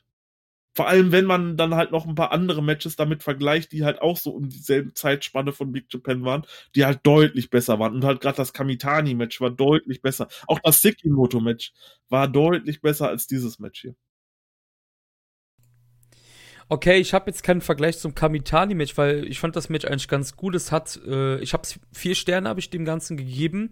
Das hat sich, also in meiner Liste, die ich halt anlege, ähm, da mache ich halt alles zwischen vier und fünf nur rein, weil alles drunter ist ja wahrscheinlich kein Match of the Year Contender, ne? Ist ja klar. Und es hat sich halt dadurch gerade auf diese äh, Liste katapultiert. Aber wird wahrscheinlich am Ende des Jahres natürlich auch rausfallen. Aber mir hat der Kampf gefallen. Ich fand, es war ein harter Kampf der beiden. Typische beefy BJ Strong Action. Und ähm, ja, Okapi hat halt hier wahnsinnige Offensiven, die Nakanoa halt verkraften kann oder muss hier. Es gibt auch Power Slams und ich hatte da das Gefühl, ich wusste den Sieger vorher, aber ich hatte da kurz wirklich das Gefühl so, ja, der, der sieht doch hier aus wie der sichere Sieger einfach. Aber es war halt nicht so. Also, ähm, Nakanoe kommt da mit Lariat zurück. Im Endeffekt geht das ganze Match halt nur so. Ne, es klatscht halt wirklich an allen Enden und Ecken, ne? Fette Lariats von Naka, dicker Diving Elbow Drop bis 1 nur. Ukabayashi steht Fighting Spirit ähnlich auf. Wieder ein äh, Diving Elbow, der geht auch wieder nur bis 2 und dann gibt es den Moonsault bis 3. Die Zuschauer sind überrascht, sind aber absolut aus dem Häuschen und springen auch aus ihren Sitzen. Also ich glaube, dieser Moment ohne Corona wäre für Big Japan, Big Japan Verhältnisse vergleichbar gewesen mit dem Ibushi-Sieg gegen Naito. Für Big Japan Verhältnisse natürlich nur, ne? Also, man hat gesehen, die Leute im Hintergrund, die waren absolut aus dem Häuschen, aber der Titelwechsel scheint so ein bisschen aus dem Nichts zu kommen, habe ich das Gefühl. Und Nakano ist halt so jemand, der in den letzten Jahren halt immer nur verliert in Titelmatches. Also, wenn man mal seine Historie geht, er hat immer einmal pro Jahr im Durchschnitt, kann man sagen, hat er ein Match, was er verliert. Ne? Er hat äh, 2016 Kamitani das Titelmatch verloren, 2018 gegen Daichi, dann hat er 2018 äh, gegen Hideki nochmal verloren, er hat 2019 gegen Okapi verloren und letztes Jahr gegen Daichi dann nochmal. Und äh, große Singles-Siege hat er auch nicht vorzuweisen, im Jahr 2020 zumindest gehabt. Er hat 2020 im Ikitosen Strong Climb, also quasi im G1-Äquivalent vom Big Japan, hat er ähm, nur Takuya Nomura besiegen können. Es, man muss dazu sagen, Big Japan hat kleine Blöcke, also vier Mann Blöcke, aber mehrere Blöcke dafür. Er hat da gegen Jake Lee und gegen Yuya Aoki verloren, also äh, gegen den, ähm, gegen den relativen Grünschnabel und hat halt in den letzten Monaten keine großen Siege davon getragen. Und ähm, auch hier bin ich zu wenig drin in Nakano's Story. Natürlich kenne ich die ganze Sekimoto-Thematik, ich kenne die Astronauts, auch wie das gerade abläuft und alles. Oh, oder halt auch bei äh, Okabayashi. Aber ähm, auch hier wieder Grüße gehen raus an Steffen. Der ist so ein bisschen der Experte fürs härtere Wrestling, habe ich gerade Gefühl, ne? Er beschrieb das bei uns auf dem Shuyaku Discord, joint dem Discord shuyaku.de übrigens, beschrieb das halt so ganz gut hier mit, hat da wieder jemand den TV Autobooker bucken lassen. Um zur Erklärung hier wieder. Ne, ich habe sogar gefunden. Heilige Scheiße. Big Japan wurde in den letzten Tagen mal wieder mit der KI von TV gebuckt. TV zur Erklärung ein Wrestling Manager Spiel, da kann eine KI für dich bucken, wenn du zu faul bist und der buckt halt meist, meistens Mist. Also Steffen war wahrscheinlich, so wie sich anhört, sehr überrascht über ähm, beide Ausgänge, beide Match-Ausgänge, weil wir kommen ja gleich noch zum Main Event. Ja, also ich kann das verstehen, das kam wirklich aus dem Nichts. Ähm, ich habe eigentlich nichts gegen sowas, dass das dann irgendwann mal ein Titel einfach so wechselt, aber ich fand es irgendwie auch nicht so cool, weil ich fand den Okabayashi-Run eigentlich dachte ich hätte richtig gutes Potenzial gehabt, ein richtig starker Titelrun zu werden. Jetzt ist er halt doch irgendwo recht schnell vorbei. Ähm, ja, ich bin gespannt, was Nakanoe zeigen wird. Ich habe sonst auch nichts von ihm gesehen. Das war mein erstes Match, was ich von ihm gesehen habe. Das war, wie gesagt, okay. Zum Ende hin besser. Am Anfang, es hat mich halt einfach irgendwie nicht gecatcht. Ja, ich kann da halt aber nichts zu sagen, irgendwie im großen Booking. über die letzten drei Jahre, ob das jetzt so schlimm ist oder nicht, keine Ahnung, da kann ich nichts zu sagen. Da schließe ich mich dann wahrscheinlich euren Meinungen an, wenn ihr das besser wisst, aber ähm, ich sehe dem Ganzen erstmal positiv gegenüber und äh, er soll jetzt erstmal zeigen, was dieser Titelrun bewirken kann. Ja, ich habe dann den Main Event mir noch angeschaut. Das war dann ein Deathmatch, Heavyweight Teilmatch. Auch hier ein Ausgang, den man vielleicht nicht so kommen sehen hat. Viele Leute, die Big Japan schon, waren aber glücklich, weil ihrer Meinung nach er das verdient hatte, weil er jahrelang bei Big Japan auch Wrestler war, ist dann Freelancer gegangen und ist jetzt, das ist auch so eine Sache, ne? Er geht vom Big, er ist bei Big Japan, holt einfach nichts, geht vom Big Japan weg, wird Freelancer, geht zu Basara und wird jetzt Big Japan Deathmatch Champion. Takumi Tsukamoto besiegt ja Minoru Fujita nach 20 Minuten und wird der 42. Deathmatch Champion und ähm, der Vergleich, schade, dass du das nicht gesehen hast. Ich glaube, du hättest auch als Nicht-Deathmatch-Fan hier den Vergleich zu Sugiura gegen ähm, Takeda gesehen. Das Match war meiner Meinung nach absolut nicht auf dem Level von dem. Ähm, ja, Tsukamoto legt hier los wie die Feuerwehr, ist relativ die ganze Zeit wirklich in der Offensive und ähm, es hat, sich, es hat sich halt wirklich so ein bisschen angefühlt, ohne Spirit das Ganze, so ohne Struktur. Gab ein paar coole Spots, zum Beispiel ähm, Fujita nimmt sich Stacheldraht und macht sich so à la Jesus eine Dornenkrone und headbuttet damit Tsukamoto einmal oder zweimal. Ähm, es gibt da einen Chelsea-Grinsen mit so einer Machete, aber das ist natürlich alles geworkt. Also es ist halt nicht richtig, dass er sich, dass der hier Tsukamoto einen Chelsea-Grinsen macht. Der hält halt nur das Messer am Mund halt, ist ja klar, ne? Also ich erkläre das halt lieber mal, bevor Leute denken, die töten sich da, ne? Also es hört sich halt so an, ne? Ähm, es gibt, Fujita hat hier wirklich so ein bisschen die Key-Moments halt gehabt, meiner Meinung nach, obwohl er verloren hat. Gibt einen Diving Splash auf eine Aluminiumtonne von oben, die aber relativ scharfkantig war, also nicht so eine Runde wie bei WWE, also so eine viereckige halt. Gibt einen Piledriver durch den Tisch von Top Rope aus und ähm, Fujita kam am Anfang des Matches mit so einem Nagelbrett rein worauf er dann halt stand und die äh, Big Japan Rookies haben ihn reingezogen. Fujita ist ja so ein bisschen so ein auf Rock'n'Roll am machen mit so Sonnenbrille und cool und er ist so hip und alles und das wird halt richtig gut angeteased und das muss ich auch nochmal erwähnen. Das ist halt nicht so, wie es früher oder immer noch ist beim Mid-South oder CCW, wo halt so ein Nagelbrett dann einfach mal eingesetzt wird. Die beiden teasen das halt locker sechs, sieben Minuten an, dass es jetzt kommt. Und zum Beispiel Tsukamoto Superkick Fujita, der, der äh, wackelt halt so rum und oh, ich falle ich jetzt oder nicht. Er fällt dann natürlich nicht aufs Nagelbrett. Ähm, dasselbe macht Fujita mit einer Lariat. Tsukamoto macht denselben Spot. Dann wird mit einem Piledriver gespielt aufs Nagelbrett. Passiert natürlich nicht, liebe Leute, ist ja klar. Und dann gewinnt aber Tsukamoto das Match mit einem Gory Special auf dem Nagelbrett. Und hier muss man sagen, er slammt natürlich Fujita nicht. Er legt ihn wirklich ganz sanft, also das musst ihr euch ansehen. Er legt ihn sanft aufs Nagelbrett. Aber da kannst du natürlich nicht drauf auskicken, weil sonst verletzt du dir ja die Schulter. Deshalb wird, wird das Cover halt durchgezählt und ähm, Tsukamoto gewinnt hier als Basara-Mann dann doch den Deathmatch-Teil von Big Japan.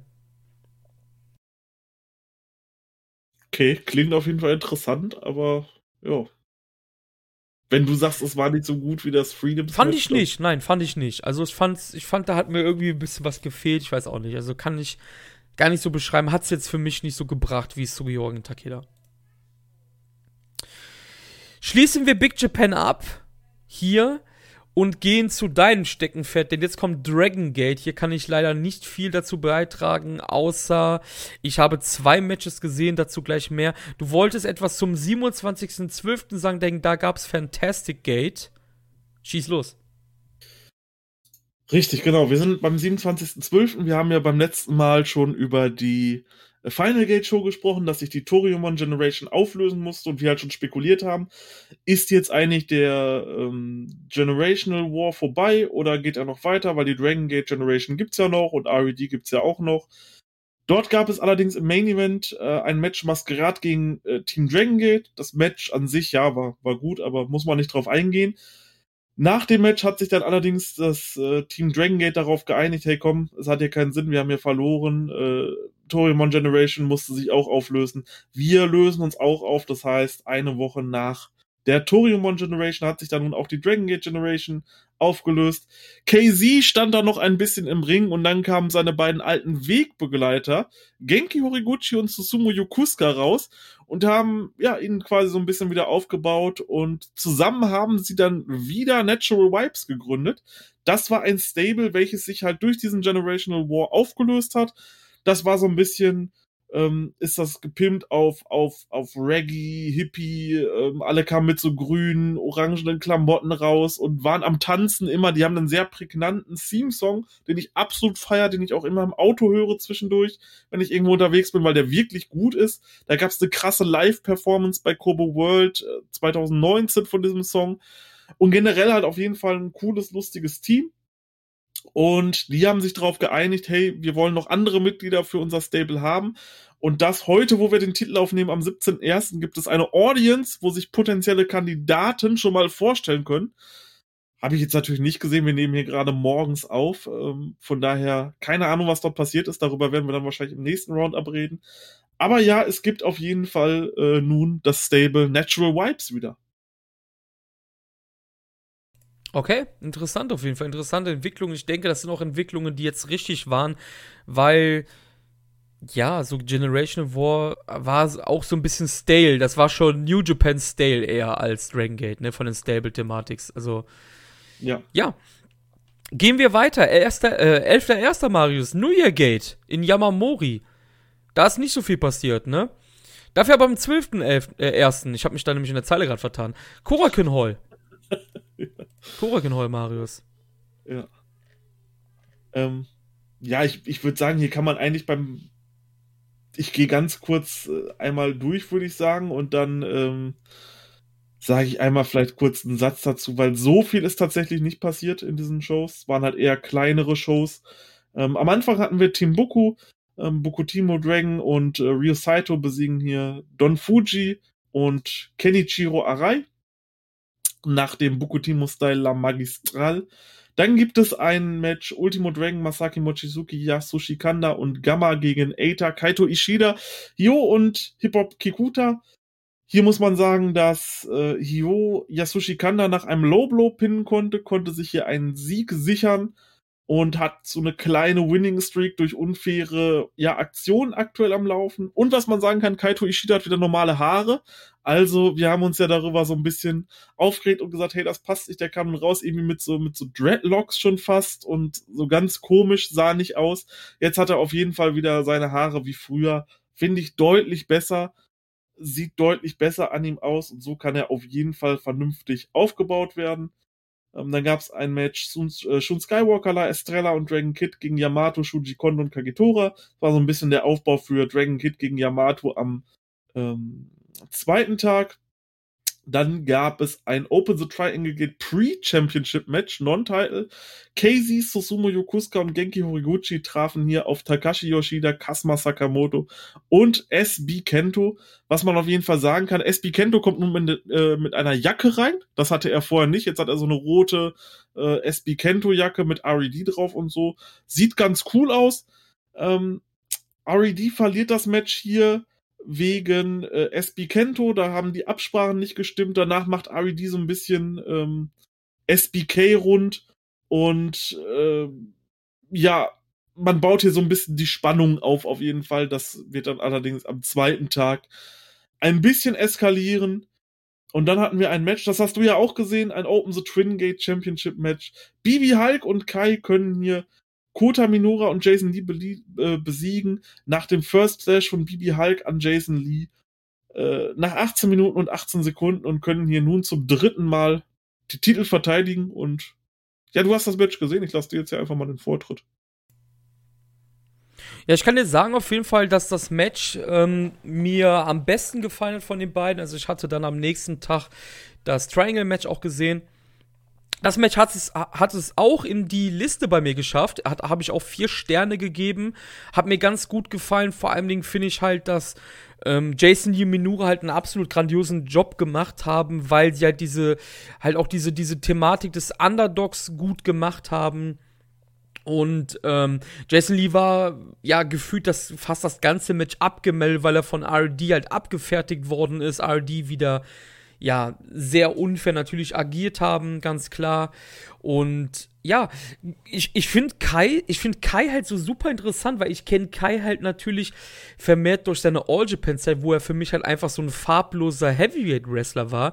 Und hier sieht er halt einfach aus wie Hiromu Takahashi in nur größer. Also die ja. Gear ist echt inspiriert, glaube ich, so ein bisschen von Hiromu. Ähm, aber ist ja nicht schlecht, sieht auf jeden Fall cool aus. Kai sieht nach was aus mal. Ne? Also, wie gesagt, bei All Japan war das halt nicht so wirklich der Fall. Der ist ja auch ein guter Wrestler. Ja, Hulk ist halt durch, ne? Ganz klare Sache. Aber Minura und Jason Lee sind hier die Stars im Match, auch wenn sie verlieren. Sie, auf der, auf, äh, der Hauptaugenmerk liegt auf die beiden, halt mit der ganzen Match-Story, mit dem Underdog-Spirit und alles. Und ja, schlussendlich macht's dann halt gegen ähm, Jason Lee. Und ähm, ja, ich glaube, ich, ich, ich weiß nicht über Jason Lee, aber ich glaube, dass für Kota Minora natürlich halt auch, weil er Japaner ist und halt auch ein Trueborn ist von Dragon Gate, ich glaube, für Kota Minora ähm, sieht die Zukunft richtig, richtig rosig aus. Ja, also wo du es gerade angesprochen hast, also das Outfit von ähm, Kai ist inspiriert von Atsushi Onita tatsächlich. Das ist sein großes Wrestling-Vorbild und da hat er wohl auch auf seiner Kleidung hat er viele kleine, ähm, ja, ist eine kleine Hommage drin, überall an Atsushi Onita und das ist wohl sein großer Fan. Also das sagte Jay im ähm, englischen Kommentar. Wie du schon sagtest, Kai von, der war halt auch relativ farblos, als er am Anfang zu Dragon Gate hinkam. Ich fand ihn nicht besonders gut damals. Er hat mich nicht interessiert, aber mittlerweile kommt er immer mehr rein in diese Schiene, hat sich perfekt ans Produkt ähm, dran gefunden, hat sich wirklich mit dieser Promotion akklimatisiert in seiner neuen Rolle. Macht wirklich Spaß, ihm aktuell zuzusehen. Äh, halt kann man sagen, er hat wieder eine andere Frisur, er hat wieder seine Frisur von früher. Also nicht mehr diese ganz langen Haare, die er jetzt die letzte Zeit immer hatte, sondern hat die jetzt auch abgeändert. Also da war er wahrscheinlich mit Kaito Ishida zusammen beim Friseur gewesen. Ähm, aber ja, wie du sagtest, also das war hier wieder ein fantastisches Match. Ich habe dem Ganzen auch vier Sterne gegeben. Ähm, ich habe auch so ein kleines neues Dream-Match. Astronauts gegen Jason Lee und Kota Minura. Ich glaube, oh. das wäre. Das, das, komm on, das wäre, das wäre der Hammer irgendwo. Ich weiß nicht, ob das irgendwo stattfinden könnte. Also All Japan und, und Dragon Gate sind ja auf jeden Fall dicke miteinander. Von daher könnte es vielleicht irgendwann mal die Möglichkeit geben. Aber ja, ich finde dieses Tag-Team wirklich cool zwischen den beiden. Ist definitiv was Innovatives. Aber Hulk und Kai haben mir dann am Ende doch wieder recht deutlich gewonnen und konnten ihr dann doch wieder recht dominant das Match gewinnen. Das ist jetzt schon das dritte Mal hintereinander, dass sie das äh, machen konnten, auch als sie die Titel geholt haben. Also wer die beiden besiegt, der hat auf jeden Fall ähm, ja einen Stein im Brett in dieser Division, kann man sagen. Ja, definitiv, kann man so sagen. Ja, ja am nächsten Tag gab's ja, oh. willst du oder ich? Mir ist es egal. Ja, dann gehe geh ich, geh ich durch, durch die Card und dann. Genau, mach das. Beim Mainer kannst du dann wieder mit eingreifen. Da waren wir wieder in der Kurakun Hall. Wir hatten, ich glaube, das erste Mal seit zwölf Jahren einen Double Kurakun Header, was ich halt auch schon krass finde. Ähm, dort hatten wir im ersten Match ähm, Don Fuji, Shuji Kondo und Gamma besiegen Yasushi Kanda, Kenichiro Arai und Kagetora nach der King Kong Lariat von Shuji Kondo an Yasushi Kanda es gibt dann Masaki Mochizuki und Keisuke Okuda gegen Eita und Yo. Und Yo kann sich ja schon wieder nach einem Low Blow den Pin an Masaki Mochizuki holen. Bei Masaki Mochizuki kann man erstmal heute Happy Birthday sagen und tatsächlich heute am 17.01. wird der gute Mann 51 Jahre alt. Also schon einige Zeit am Wrestling und doch schon einige Zeit lang. Ja, nach dem Match kommt Punch Tominaga raus und fordert Keisuke Okuda raus. Es gab ja am Vortag das Match der beiden. Dort hat Okuda Keisuke, äh, äh, Okuda Punch Tominaga nach zwei High Kicks einfach in die Bewusstlosigkeit getreten. Und er kommt hier wieder raus und will ein Match haben und Okuda sagt, ey, willst du mich verarschen so? Ich habe dich gestern schon besiegt und du stehst doch gleich im nächsten Match so. Äh, was willst du jetzt hier machen? Aber Punch Tominaga lässt sich nicht äh, abbringen, er greift ihn an dann gibt es aber schnell den Sleeper Hold von Okuda und nach elf Sekunden kann er hier Punch Tominaga einfach ausnocken. Also, ähm, ja. Es ist, es ist halt Punch Tominaga, so was, was soll man sagen? Keine Ahnung.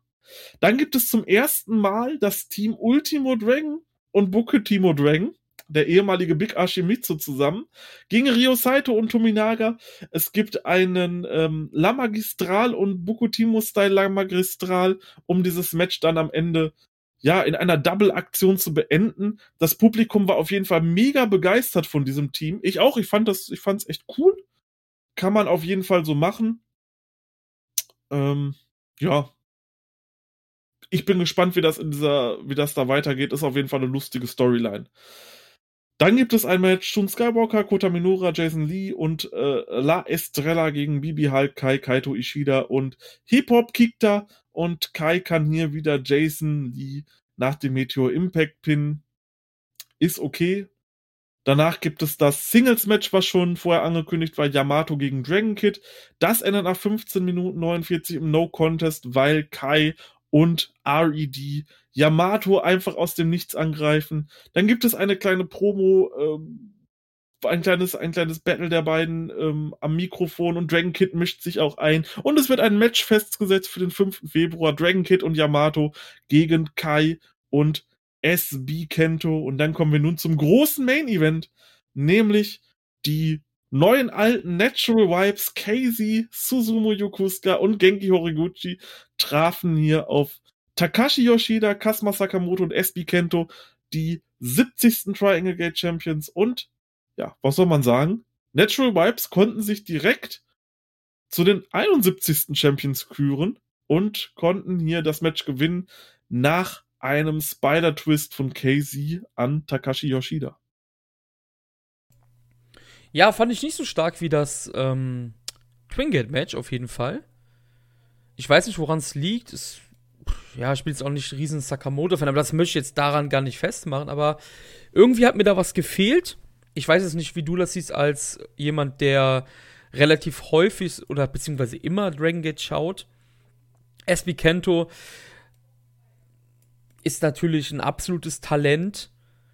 Und äh, was danach passiert ist, hat, äh, war halt bei mir eher im, im Kopf. Man muss natürlich auch dazu sagen, wie gut ist denn auch bitte Casey und Susumu Yokusuka?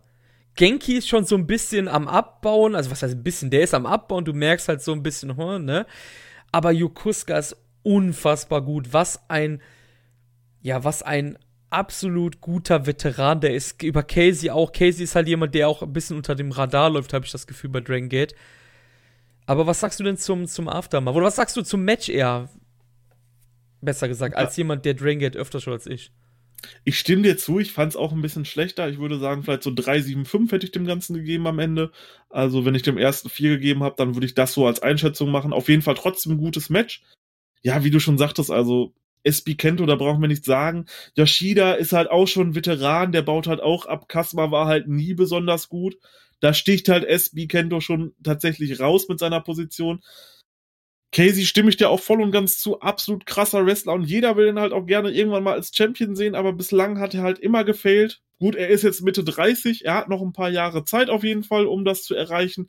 Und ich gehe auch fest davon aus, dass er irgendwann Dreamgate Champion werden wird. Ich bin nun gespannt, wie seine Regentschaft dort um die äh, Triangle Gates wird. Ja, kann auf jeden Fall cool werden. Und ja, was, was, was soll man sagen? Reden wir jetzt erstmal über das, was danach passiert ist, wie es überhaupt zu diesem ganzen Spektakel danach gekommen ist. SB Kento knockt Yoshida schon wieder aus. KZ kann ihn dann so im Endeffekt besiegen. SB Kento hat es ihr verbockt, das Match. Kasma schubst danach SB Kento draußen rum, macht ihn total rund. Dann kommt RED zusammen mit Yoshida in den Ring rein und Yoshida macht ihn verbal fertig. Jetzt kann er ihm im Endeffekt richtig geben. Die beiden haben sich quasi die ganze Zeit schon angefeindet, äh, stable intern. Deswegen war es halt auch so paradox, dass die zusammen dann im Endeffekt Triangle Gate Champions wurden. Was halt aber auch irgendwo cool ist. Takashi Yoshida hat von Anfang an klar gemacht, dass er SB Kento nicht mag, dass er seine Art nicht mag. Dieses Ganze mit diesem SBK und Merch und dies und das findet er nicht cool und hat sich quasi immer so ein bisschen gegen ihn gestellt und nun hat er gesagt, ey, du bist hier kein Champion-Material, du hast es jetzt hoffentlich endlich mal eingesehen und sowas können wir hier nicht in RED äh, gebrauchen und nun zeigen wir dich mal, wie wir dich rauskicken. Ähm, aber Sie haben dann SB Kento nicht rausgekickt, sondern das war nur eine Finte und RED prügeln dann auf Takashi Yoshida rein und schmeißen den im Endeffekt aus RED raus.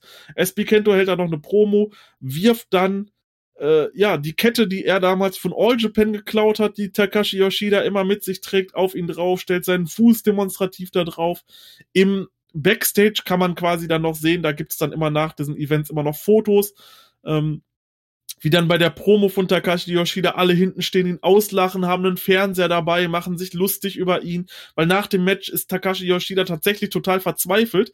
Er ist nämlich, glaube ich, jetzt schon seit 2015 oder 16 auf jeden Fall schon mega lange in dieser Konstellation Berserk, Entias und RED, was sich so gebildet hat. Damals noch mit Shingo Takagi unter anderem. Und ist quasi auch der letzte gewesen, der alle drei Stables mitgemacht hat aus RED aktuell. Und ist halt im Endeffekt komplett kaputt. Er hat das ganze, die ganzen letzten Jahre nur als Heal gelebt und weiß nun im Endeffekt gar nichts mehr anzufangen, ist wirklich psychisch komplett fertig. Und irgendwann ruft er dann nach seinem Senpai, Masaki Mochizuki, welcher rauskommt und er sagt, er hat alles verloren und er braucht ihn jetzt einfach, der ihm wieder Wrestling beibringt. Und Masaki Mochizuki weiß doch nicht so recht, wie das Ganze stattfinden soll. Er sagt dann auch, ja, ich habe keine Ahnung, äh, wie ich dir jetzt Wrestling beibringen soll, aber hey, ich bin dabei. und die beiden haben sich dann quasi dort angefreundet. Ich bin gespannt, wo das Ganze hinführt. Ich denke, heute an der 17. Show hat man schon irgendwas gesehen, aber sagt, die konnte ich noch nicht sehen. Es gibt auf jeden Fall einige Ereignisse bei Dragon Gate, die jetzt in die Richtungen gehen, dass wieder neue Dinge passieren. Kann nur gut sein. Das neue Jahr startet demnach auch bei Dragon Gate ja, hoffnungsvoll auf jeden Fall. Definitiv. Also, ähm, ich meine, wie fandst du denn den, den, den Turn? Ja, ja, ich habe jetzt keine große Meinung zu, ehrlich gesagt, aber ich, ich, allgemein, wie der Engel gemacht war, fand ich cool. Auf jeden Fall. Also es sah halt cool aus. Kento schlägt so die Hände vor sein Gesicht, so sieht aus wie ein kleiner Junge, der weint. Ne, das war schon ziemlich cool gemacht, auf jeden Fall. Aber ich habe jetzt keine große Meinung dazu, dass Yoshino jetzt raus ist, äh, Yoshida jetzt raus oder nicht halt, ne? Aber es ist halt schon wieder Kento, der. Äh, das ist ja, krass, ja. Eita auch nur im Background, ne? Genau, ja. Es ist einfach unglaublich, was die mit dem machen. Von daher ist es eine Schande, dass äh, er nicht zum Rookie of the Year gewählt wurde. Der Titel wurde ja gar nicht vergeben ähm, von, von Tokyo Sports dieses Jahr, wo ich mich halt frage, warum nicht? Also ich glaube, wenn es einer irgendwo in den letzten Jahren verdient hat, dann doch auf jeden Fall SB Kento. Aber keine, also zumindest deutlich mehr als Strong Machine J letztes Jahr. Das äh, hundertprozentig. Mm, ja, ja, keine Ahnung. Sind ja eh okay, Fab Awards. Also, also. Ja, richtig, genau. Ja, wir kommen jetzt langsam zum Abschluss. Und ähm, wir können natürlich ein Japan Roundup nicht beenden ohne Pro Wrestling Zero One, Marius. Das geht nicht. Nein, das geht tatsächlich nicht. Am 1.1. gab es Happy New Year. Ich habe es leider nicht gesehen, weil ich habe es ehrlich gesagt ja gar nicht gewusst, dass die Show schon verfügbar ist.